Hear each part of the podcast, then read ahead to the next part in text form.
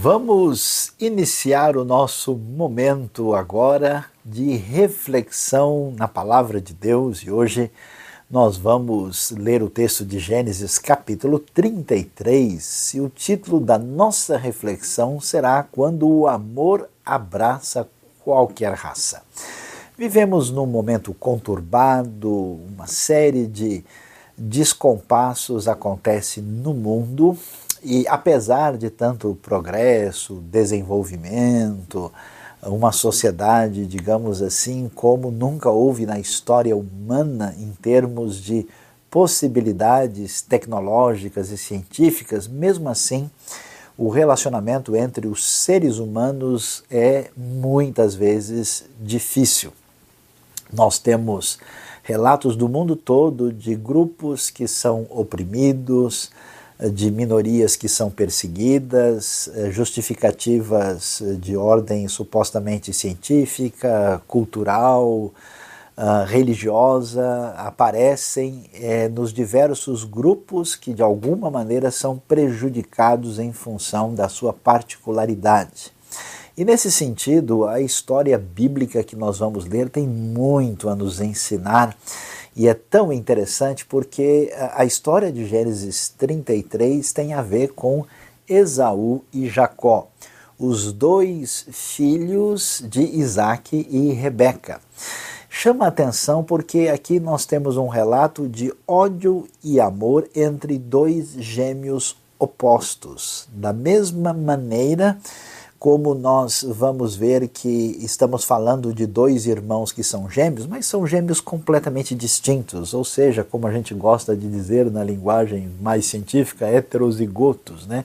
Eles não têm nada a ver um com o outro em termos de aparência, em termos uh, da descrição bíblica, inclusive, eles aparecem ali como um sendo mais uh, ruivo, o outro sendo mais moreno, um sendo bastante cabeludo, peludo, o outro não, um ligado mais ao pai, outro à mãe, ou seja, eles são gêmeos completamente opostos e diferentes um do outro, e a história dos dois aí diz respeito a essa relação fraternal difícil que envolve ódio e amor. Portanto, é interessante ler o texto e, a história é tão emblemática que ela ultrapassa, vamos dizer assim, o domínio do, religioso. Né? Vale a pena, por exemplo, uh, ver a história é, escrita pelo um dos maiores gênios da literatura brasileira, um homem, inclusive, mulato, né? o famoso Machado de Assis, que descreve né, no seu romance Esaú e Jacó aí uma, uma relação complicada uh, entre Pedro e Paulo, que aparecem ali no romance, e que tem a ver, na verdade, com uma discussão sobre se é mais vantajoso ser monarquia, ser república, ou seja, Machado de Assis, na sua maestria, se apropria da história bíblica e descreve o cenário do contexto histórico brasileiro, só para a gente ver assim a grandiosidade, né? os desdobramentos do texto bíblico na história da literatura mundial e brasileira. E quando nós lemos Gênesis 33, a Bíblia nos diz o seguinte: quando Jacó olhou e viu que Esaú estava se aproximando com 400 homens, Dividiu as crianças entre Lia, Raquel e as duas servas, colocou as servas e os seus filhos à frente, Lia e seus filhos depois, e Raquel com José por último. Ele mesmo passou à frente. E, ao aproximar-se do seu irmão, curvou-se até o chão sete vezes. Mas Esaú correu ao encontro de Jacó e abraçou-se ao seu pescoço e o beijou e eles choraram. Então Esaú ergueu o olhar e viu as mulheres e as crianças e perguntou: Quem são estes? Jacó respondeu: São os filhos que Deus concedeu ao teu servo.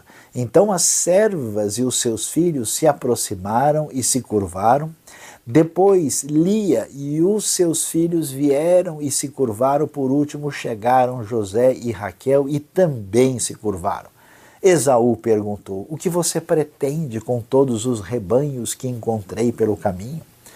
ser bem recebido por ti, meu senhor, respondeu Jacó. Disse, porém, Esaú: Eu já tenho muito, meu irmão, guarde para você o que é seu. Mas Jacó insistiu: Não, se te agradaste de mim, aceita este presente de minha parte, porque ver a tua face é como contemplar a face de Deus. Além disso, tu me recebeste tão bem. Aceita, pois, o presente que te foi trazido, pois Deus tem sido favorável para comigo e eu já tenho tudo o que necessito. Jacó tanto insistiu que Esaú acabou aceitando.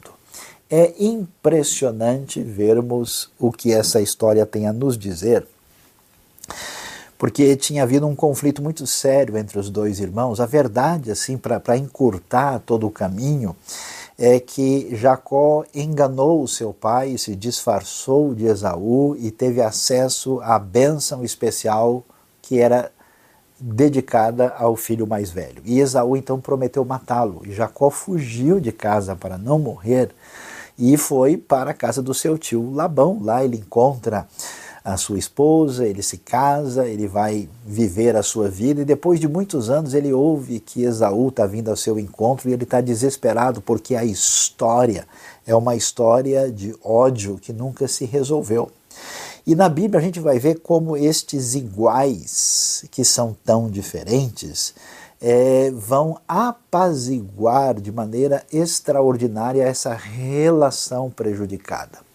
E por que, que isso é tão importante? Porque preste atenção, Gênesis é um livro escrito posteriormente, não foi escrito na época de Jacó e de Esaú. As hipóteses mais antigas sugerem uma redação diretamente mosaica, ou pelo menos uma coletânea que chega a Moisés, ou alguma edição final material eh, desse material e, e, o, que, o que mostra para gente que essa história está sendo trabalhada quando já existem dois povos que têm um relacionamento difícil, que nesse caso são exatamente os israelitas e os edomitas. Então a história conta para gente, vamos dizer, a gênese do relacionamento étnico difícil que havia entre eles e ela conta a história de como o amor apaziguou o ódio e como essa relação foi redesenhada na história do início dos dois. Por que, que isso é tão importante? Porque na nossa trajetória histórica nós temos o desafio das diferenças. Eu acho tão emblemática a história de Esaú e Jacó, porque é, é, a gente vê que são tão diferentes, mas se esquece que são irmãos gêmeos. E isso chama atenção, porque a tradição da história humana envolve uma série de episódios de racismo, de escravidão e de opressão. Quer dizer, os seres humanos têm diferenças, diferenças que no fundo, no fundo são mínimas, até mesmo do ponto de vista genético. Mas do ponto de vista da expressão externa, ou que a gente pode chamar assim, da, daquilo que a gente chama de fenótipo na, na, na biologia propriamente dita, uh, nós temos as distintas possibilidades do grande colorido da criação divina na antropologia humana.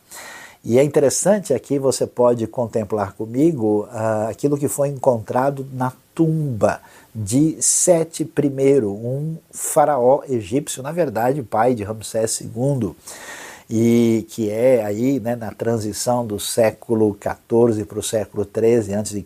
E é interessante você ver no Egito Antigo ah, essa pintura né, é, é, tão bonita, mostrando a diversidade étnica conhecida no mundo egípcio antigo. Então você pode ver a figura aí de um semita propriamente dito, provavelmente alguém próximo daquilo que a gente conhece como aquilo que se torna a realidade assíria, um egípcio mais comum e um egípcio um pouco mais escuro que tinha a ver com aqueles que foram antepassados dos núbios, né, que aparece nesse mosaico colorido egípcio, assim que é quase um mosaico brasileiro, né?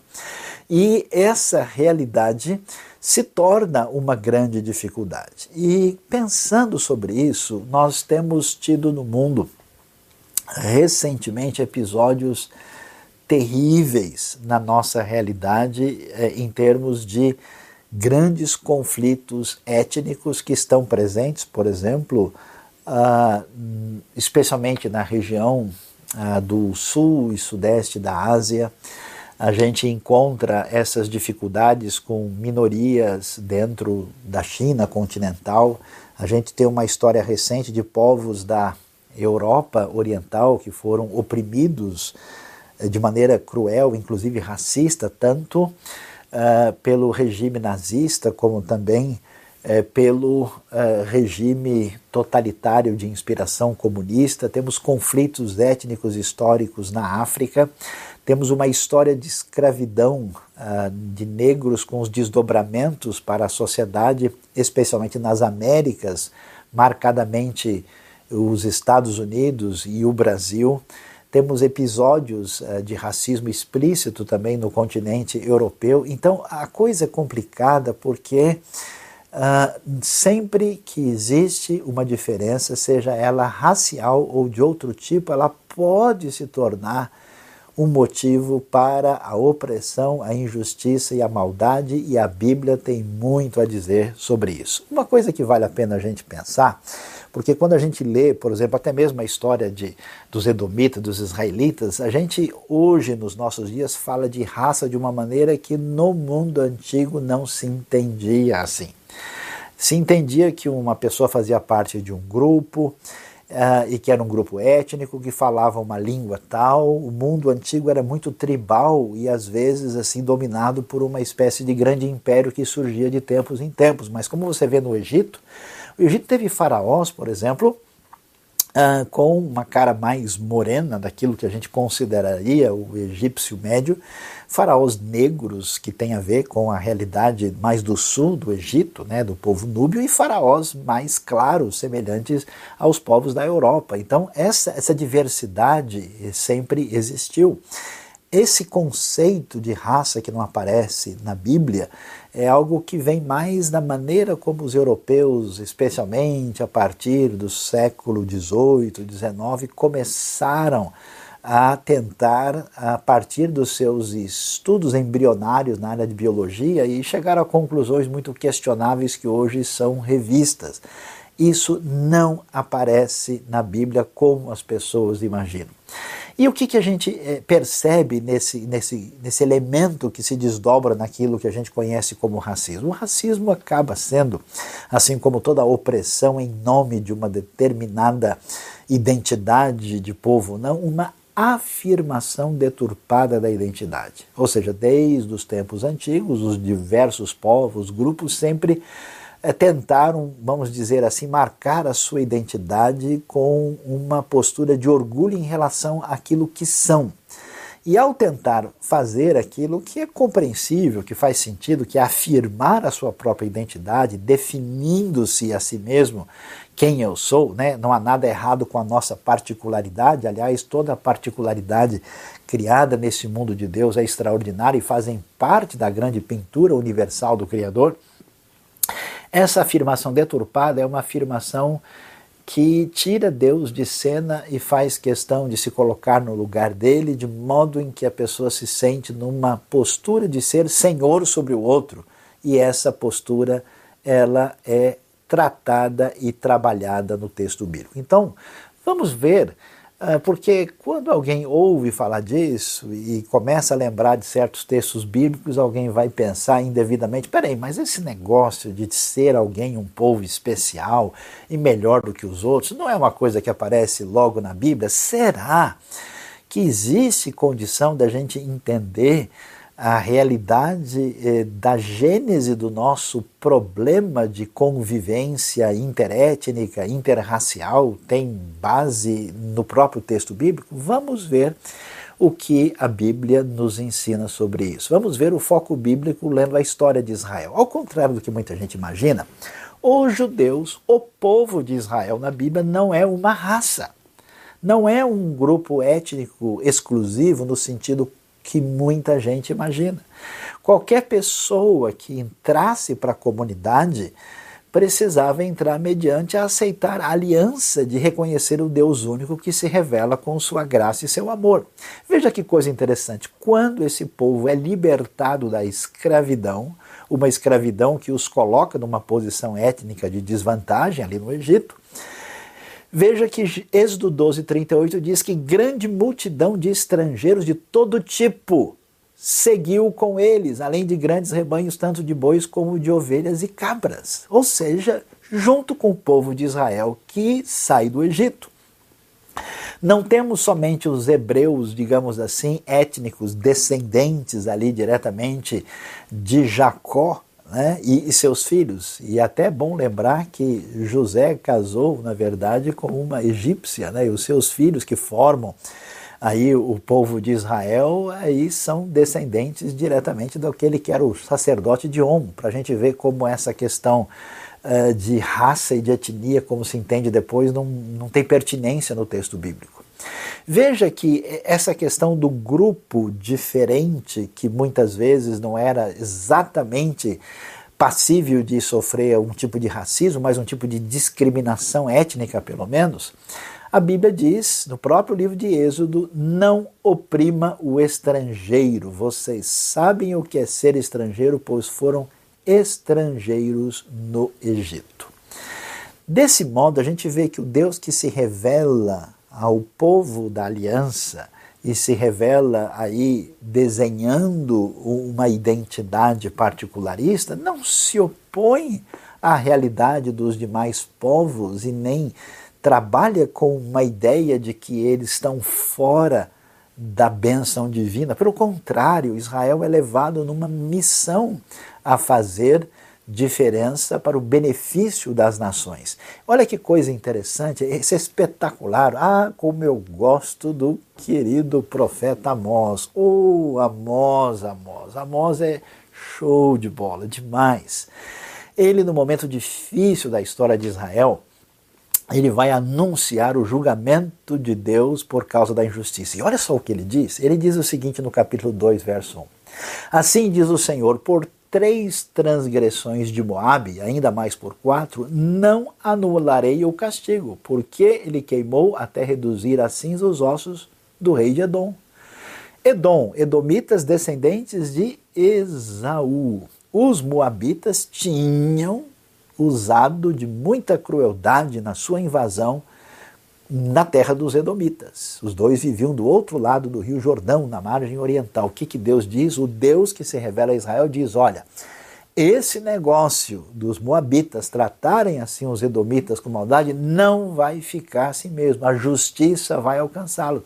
Deus está se importando no Antigo Testamento, na Bíblia hebraica, no livro, digamos assim, israelita com aquilo que um povo que não tem nada a ver fez contra o outro povo, porque é um Deus que se importa com todas as etnias. E é tão interessante porque as pessoas em Israel podiam ter um, enfoque assim meio diferente, achando que porque Deus tinha se revelado a eles de modo especial, quer dizer que Deus iria, vamos assim dizer, passar a mão na cabeça deles, né? Então haveria assim uma espécie de supremacia israelita e olha o que diz o nosso querido Amós. Ah, meu querido Amós, assim diz o Senhor por, por três transgressões de Israel, e ainda mais por quatro, não anularei o castigo, porque eles vendem por prata o justo e por um par de sandálias o pobre. Uau! Deus trata as injustiças de Israel do mesmo jeito que ele trata a injustiça dos outros povos ele questiona, inclusive questiona essa discriminação perversa, quando o pobre chegava diante do tribunal para tentar alcançar alguma justiça, alguém com um suborno ia lá e dava uma sandália de presente para o juiz e ficava por isso mesmo. Ou você acha que isso é exclusividade nossa, do nosso tempo? A corrupção existe desde os tempos antigos e a palavra do profeta de Deus não poupa nem o povo da aliança. Por isso é importante a gente realinhar aí o nosso entendimento, muitas vezes não bem compreendido de como que Deus age na história da revelação quando o assunto é esse. Isso é tão significativo porque Ninguém pode pensar que porque Israel aparece como nação eleita e depois no Novo Testamento você tem a, a igreja, aqueles que são discípulos de Jesus, é que eles estão numa relação de entendimento dessa graça divina e dessa aliança de Deus, que num sentido eles são superiores e diferentes demais em relação aos outros. Olha só o que diz o Salmo 86. Todas as nações que tu formaste virão e te adorarão, Senhor e glorificarão o teu nome, pois tu és grande e realizas feitos maravilhosos. Só tu és Deus. Ou seja, as nações, que é uma expressão aqui, né, que é, no hebraico se fala dos goim, os diversos povos, não temos nação aqui no sentido político do termo moderno. Todos os grupos étnicos do mundo, da África, da Ásia, da Europa, das Américas, da Oceania, foram formadas por Deus todos os homens fazem parte dessa conexão fraternal global. E essa ideia ela ecoa através da revelação bíblica, e quando Paulo está lá em Atenas, ele judeu de origem farisaica, no lugar da filosofia grega, lá em Atenas, ele vai conversar com os filósofos locais ali no famoso Areópago, e ele diz o que? O Deus que fez o mundo e tudo que nele há é o Senhor dos céus e da terra. E não habita em santuários feitos por mãos humanas. E no verso 26 ele diz: Deus, de, de um só, Deus fez todos os povos. Atenção, você ouviu bem? Todos os povos, para que povoassem toda a terra tendo determinado os tempos anteriormente estabelecidos lugares exatos em que deveriam habitar.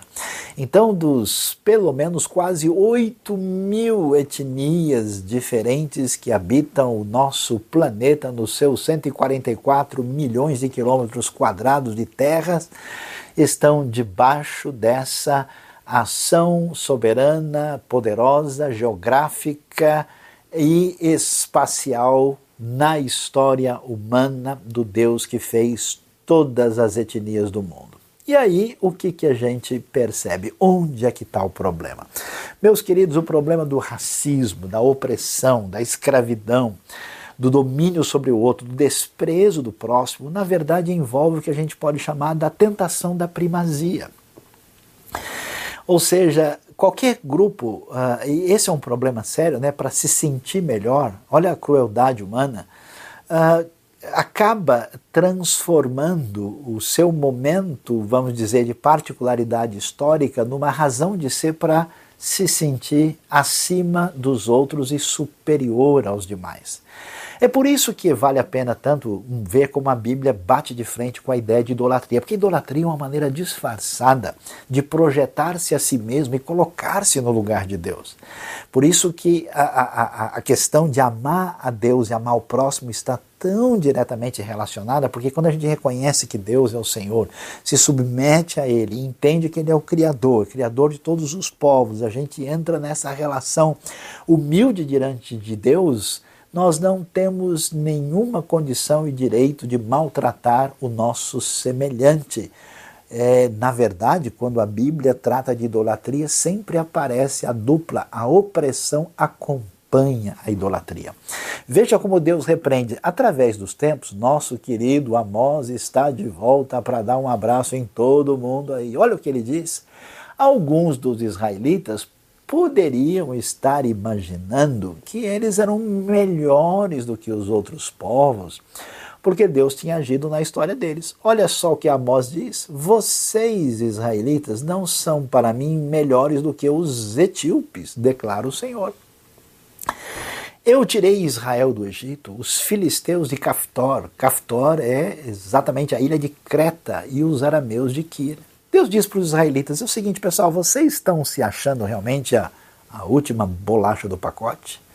Vocês se acham demais? Oh, fiquem sabendo que os vocês não são melhores que os etíopes. Aliás, a Etiópia tem um reino, né? O pessoal desconhece momentos extraordinários da história da África e um dos mais extraordinários foi a dinastia etíope no Egito, exatamente a época desses faraós negros que estiveram no poder num dos impérios mais importantes da história humana. E a própria dinastia etíope, depois também um dos impérios africanos mais expressivos, que inclusive chegou aí atravessando os séculos até o nosso tempo, assim como o reino de Songhai, de Zimbábue e outros reinos expressivos, né? a famosa cidade de Timbuktu na história da África, muito interessante e mostrando elementos pertinentes à história da civilização no continente africano. E Deus diz: Olha, eu tirei vocês do Egito, vocês não são melhores que os etíopes, e os filisteus, que são indo-europeus, brancos de contexto ligados à Europa, que vieram da, de Creta e se estabeleceram aqui, fui eu que mexi com eles também. E os outros que são aí semitas, os arameus, os sírios que vieram de aqui, eles também são aqueles que eu mudo de lugar, porque eu sou o Senhor, parem de se vangloriar. É interessante que, fora do domínio israelita, a coisa não era diferente todos os povos se acharam sempre o máximo. V vamos falar um pouquinho mal da gente aqui? Olha o que, que os brasileiros dizem, que Deus é brasileiro. Oh, humildade, que maravilha, né? Aquela história, né? O, o, o brasileiro às vezes transita em se achar o melhor do mundo. O brasileiro é aquele que não aceita ser vice-campeão, né? até que leva de 7 a 1. É, ele não se aceita né? numa situação, é, para eles, assim, o melhor país do mundo, feito natureza, é exatamente o Brasil, mas ao mesmo tempo ele se joga lá embaixo e diz que ele é o pior povo do mundo. É uma confusão. Oh, querido Brasil, parece gente humana com suas dificuldades, né? Pois é. E se o brasileiro acha que Deus é brasileiro, imagina só o que pensavam os romanos. E levando aos magistrados, Atos 16, quando Paulo é preso lá em Filipos, eles disseram: Estes homens são judeus e estão perturbando a nossa cidade. Veja que a acusação ela é de perfil étnico. Olha, Paulo é judeu. Paulo e Silas são judeus, estão perturbando aqui. Olha lá, propagando costumes que a nós romanos não é permitido aceitar nem praticar. Quer dizer, a acusação tem o perfil exatamente de dizer: olha, a gente que é romano está acima desses povos inferiores e esse pessoal está complicando a nossa vida. É, aliás, essa história né, de rejeição, assim, essa semente antissemita que começa lá no Império Persa, na história de Esther, que está presente no mundo grego, no mundo romano e depois na história da Europa, da cristandade, é um outro elemento de racismo que está presente até mesmo em nossos dias.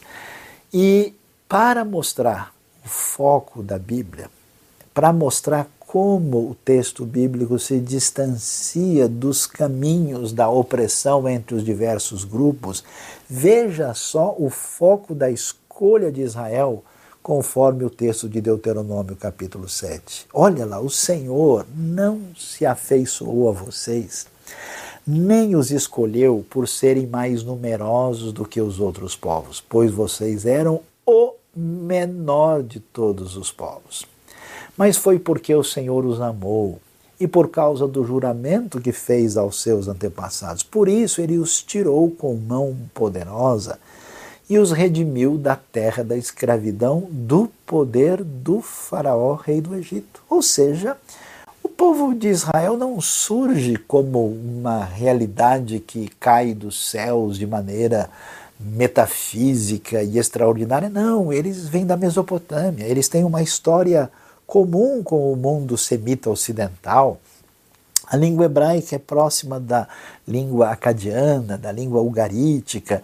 E, e o que aconteceu foi a manifestação da bondade, do amor de Deus dada a um povo que era o menor dos povos, não havia nenhuma razão deles poderem se sentir de alguma maneira privilegiados a partir de si mesmos. É muito importante ressaltar essa realidade no texto bíblico.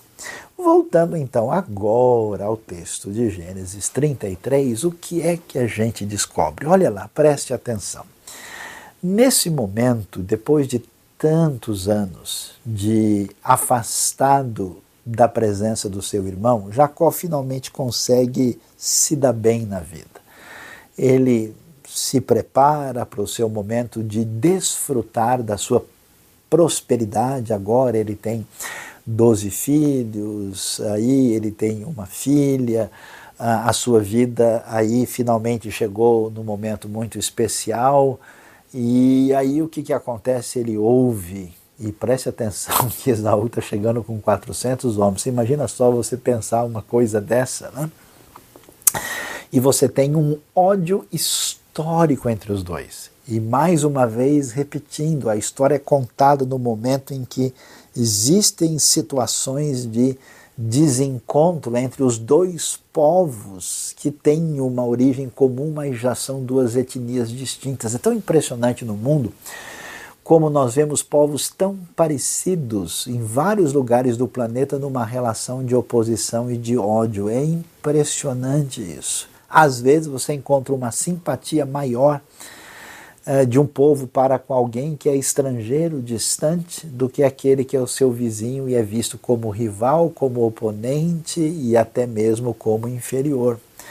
E ele então está desesperado. A gente tem o ódio de iguais. E o texto bíblico vai mostrar como essa relação de ruptura, esse ódio daqueles que, surpreendentemente, sendo tão diferentes, na verdade são gêmeos, esse ódio vai ter fim. Isso é importante para a gente porque uma das coisas tão valiosas na Bíblia é que negros, uh, gente da Ásia, que tem a ver com o tronco mongólico, os diversos grupos de origem na Europa, os chamados brancos, no final das contas, todos são irmãs, ah, irmãos. Interessante a frase extraordinária de um é, filósofo François Fenelon que disse: toda guerra entre os homens sempre será uma guerra civil, porque no final das contas todos são irmãos. São irmãos em Adão, são irmãos a partir da criação do mesmo Deus. Então nós sempre estaremos lutando contra nós mesmos, apesar das loucuras que são criadas em nome de uma ideologia que nos faz destruir o semelhante.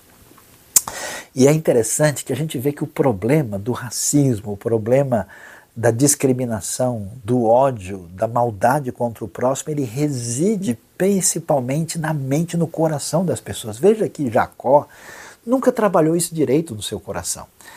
E quando ele encontra com Esaú, ele não imagina uma coisa dessa. Ao quando ele Esaú, né, encontra, ele corre ao encontro de Jacó e a Bíblia é espetacular, né? Porque ele abraça o seu pescoço e beijou, e eu queria ser uma fumacinha para estar tá perto e ver, e ele chorar. É tão interessante ver a história recente do fim do apartheid na África do Sul. Ali, uh, sob a influência cristã, sob a influência de gente como Desmond Tutu, por exemplo, a, a proposta uh, apresentada naquela história de conflito, problema racial entre ingleses e holandeses, entre brancos de origem europeia e africanos, zulus e as outras grupos étnicos distintos ali na região. É interessante como ah, nesse momento Nelson Mandela não se entrega ao caminho mais fácil, que era de um conflito aberto, e consegue fazer uma transição pacífica naquele momento.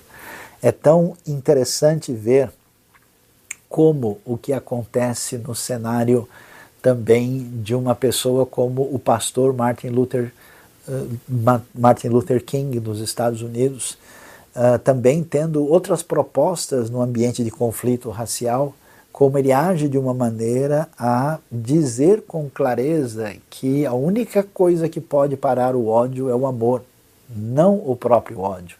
Vale muito ver como o Estado de Israel, por exemplo, hoje trata os cidadãos que vêm da Alemanha, que tem um passado recente de história de racismo e perseguição aos judeus no contexto do regime nazista, mas a relação é modificada e se entende que essa Alemanha de hoje não tem nada a ver e não existe uma animosidade preservada em função da história recente. Essa maturidade, quando o ódio tem fim, ela é impressionante e a Bíblia trabalha isso de uma maneira tão espetacular que a gente vê ali os dois não só se encontrando, mas se abraçando, mas beijando o próprio irmão e chorando de modo especial. E aí o Jacó, com um monte de fantasma na cabeça, traz um monte de presente, falando: Eu vou agradar o Esaú. E aí é tão interessante ver que Jacó vai dizer: Olha, esses aqui são os filhos que Deus deu ao seu servo. E aí chega todo mundo, a família toda se apresenta e se cumprimenta com toda humildade, né? E aí Esaú estranha o excesso de presentes, né? E Jacó diz: Eu só queria ser bem recebido por ti, meu Senhor. Eu acho tão importante isso. Nós temos no mundo uma série de pecados, de opressão, de maldade na história, inclusive episódios que envolvem racismo, opressão do próximo, que envolve inclusive a história brasileira. E é muito importante ver o que o texto de Gênesis nos ensina. Ação concreta é ódio anulado. Quando a gente mostra uma atitude particular, pessoal, de expressão que mostra a nossa disposição, muitas vezes até de pedir perdão, muitas vezes de se colocar numa situação de humildade, muitas vezes no sentido de beneficiar as pessoas feridas. Essa, essa solidariedade de um coração que foi invadido pela graça, ela tem um poder extraordinário e aqui a história é muito bonita porque todo ódio é anulado. E eu vou dizer mais para a gente: é mais difícil lidar com isso quando estamos falando de parentes próximos, porque as pessoas próximas exigem mais delas. Quando alguém que é estranho, diferente da gente, não é da nossa família, fez o mal contra a gente, de certa forma a gente até tem uma possibilidade maior de entender. Mais alguém que é irmão de sangue, que brincou com você junto de criança e a coisa vira assim ameaça de assassinato, impressionante como aqui a vitória do poder e do amor de Deus é aqui comemorado porque todo ódio foi anulado. E, e, o texto ainda é mais do que espetacular, porque presta atenção, olha como a Bíblia é um negócio de louco, não é possível um negócio desse. Porque quando a conversa continua, Jacó insiste, olha o que ele vai dizer. Isso não tem nem frase para explicar. Ele diz, né? Se te agradasse de mim, aceita esse presente da minha parte agora, porque, atenção, ver a tua face é como contemplar a face de Deus. Por quê? Porque Jacó tem um momento na sua vida de mudança, de transição total. Quando? quando ele tem o seu encontro com Deus. Quando é que ele viu a face de Deus? Em Peniel. Ele tem um encontro que vai ser um marco na sua vida. E quando ele encontra o irmão Esaú, o ódio é anulado. As relações de oposição e marca histórica do ódio em função da história que caminhou em direções opostas é vencida, anulado. Ele diz: Meu querido Isaú, ver você como ver a face de Deus. Você pode imaginar uma, uma, uma expressão tão impressionante de uma ameaça de homicídio sendo cancelada pelo triunfo da frase que diz que ver a face do seu irmão é como ver a face de Deus. Olha que elemento sublime, extraordinário. Eu tenho ficado tão impressionado na minha vida e a gente precisa dizer isso porque eu tenho visitado vários lugares no nosso país e fora do nosso país onde essa, essa relação de ódio tem pertinência histórica, de guerras com massacres, estupros, assassinatos, ódio racial, experiências criminosas em nome da ciência. E eu vejo gente dos grupos mais diferentes se encontrando debaixo desse amor e da graça de Deus e se abraçando, se amando e chorando por causa da ação poderosa de Deus em Cristo Jesus. E aí o lado brasileiro da Bíblia aparece porque Jacó trouxe tanto presente, tanta coisa que o Esaú não sabe mais o que fazer, né? E aí o Jacó tanto insistiu que Isaú acabou aceitando. A gente né, dá as coisas para as pessoas e chega uma hora que não tem jeito né, das pessoas rejeitarem o que nós estamos oferecendo.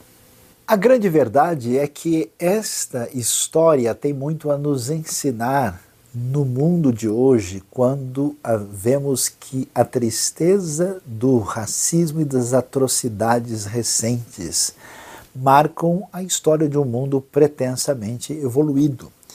Essa foto histórica mostra Martin Luther King, um pastor batista, juntamente com o rabino Abraham Heschel, numa espécie de protesto pacífico no contexto dos Estados Unidos. Não há como negar o sofrimento dos nossos irmãos negros, tanto na realidade brasileira como na realidade da história americana mesmo tendo tanta gente importante que destaca a cultura e a história, tanto no contexto brasileiro como no contexto uh, norte-americano, nós temos sim que nos entristecer e certamente, de certa forma, nos penitenciarmos diante da realidade da triste história de leis injustas, de escravidão explícita, de desumanidade que foi reforçada pelos argumentos mais absurdos, entre eles a ideia de que os africanos, os negros, eram especialmente amaldiçoados porque tinham a ver com Caim ou com Cam, filho de Noé. As, os argumentos são absurdos, não tem nada de possibilidade. A marca de Deus em Caim tem a ver com marca de proteção e de bênção. Depois do dilúvio, os descendentes de Caim desaparecem da terra. E na história bíblica, a maldição que cai é, sobre Cam vai atingir os cananitas e que tem a ver com a história da conquista dos israelitas na terra de Canaã, não tem nada a ver com a história da África Negra, é toda uma desculpa absurda para sustentar algo perverso com o interesse de ter vantagem econômica através da maldade histórica que é vergonhosa. É vergonhosa especialmente por uma civilização que conhece os ensinos de Cristo Jesus e as referências bíblicas de ética e de comportamento. Todo o mercantilismo né, que cresceu muito nos últimos séculos, a partir do século XVI, marcou aí a prioridade do ganho financeiro acima do valor da pessoa humana. E é importante ressaltar que os resquícios, os desdobramentos disso permanecem. É verdade, eu já vi na minha frente pessoas sendo maltratadas e discriminadas racialmente, não somente negros, mas gente de origem oriental, de origem judaica, de origem árabe e até gente branca sendo maltratada e discriminada, e eu já sofri o racismo indireto por estar próximo ou ser amigo ou relacionado com pessoas e por gente que mostra sua conduta reprovável pela palavra de Deus. Nós não podemos aceitar isso. Agora, é importante nesse momento de tanta discussão sobre o assunto é pensar que a vida dos negros importa, a vida de todos os negros importa, não somente daqueles que podem ser utilizados para um propósito político. Sempre é bom lembrar que quando a escravidão foi condenada, por trás do interesse da escravidão moderna, havia, na verdade, o interesse da revolução industrial de fazer com que as máquinas pudessem ocupar o lugar dos antigos escravos. É importante ver quantos imigrantes vieram para as terras das Américas para serem igualmente explorados no lugar desses escravos. E, portanto, a vida de todos os negros importam, a vida de todas as raças importam, e a gente não pode permitir que nenhum tipo de ideologia de um lado ou do outro da balança uh, venham a ter uma atitude parcial contra a justiça e a verdade. O que me incomoda nos dias de hoje é como eu vejo gente alinhado com gente alinhada com um tipo de pensamento que se esquiva de criticar a injustiça e a maldade quando ela vem daquilo que a gente pode imaginar que é coisa da direita.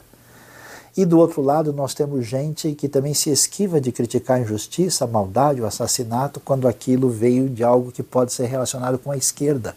Até quando a nossa lealdade vai ser a uma perspectiva partidária com intenções de dirigir a situação com o foco político maior, em vez de se voltar para aquilo que os profetas de Israel, a lei divina e a mensagem do Evangelho têm a nos dizer. É lamentável, Deus nos ajude na direção de uma justiça marcada pelo entendimento do Evangelho.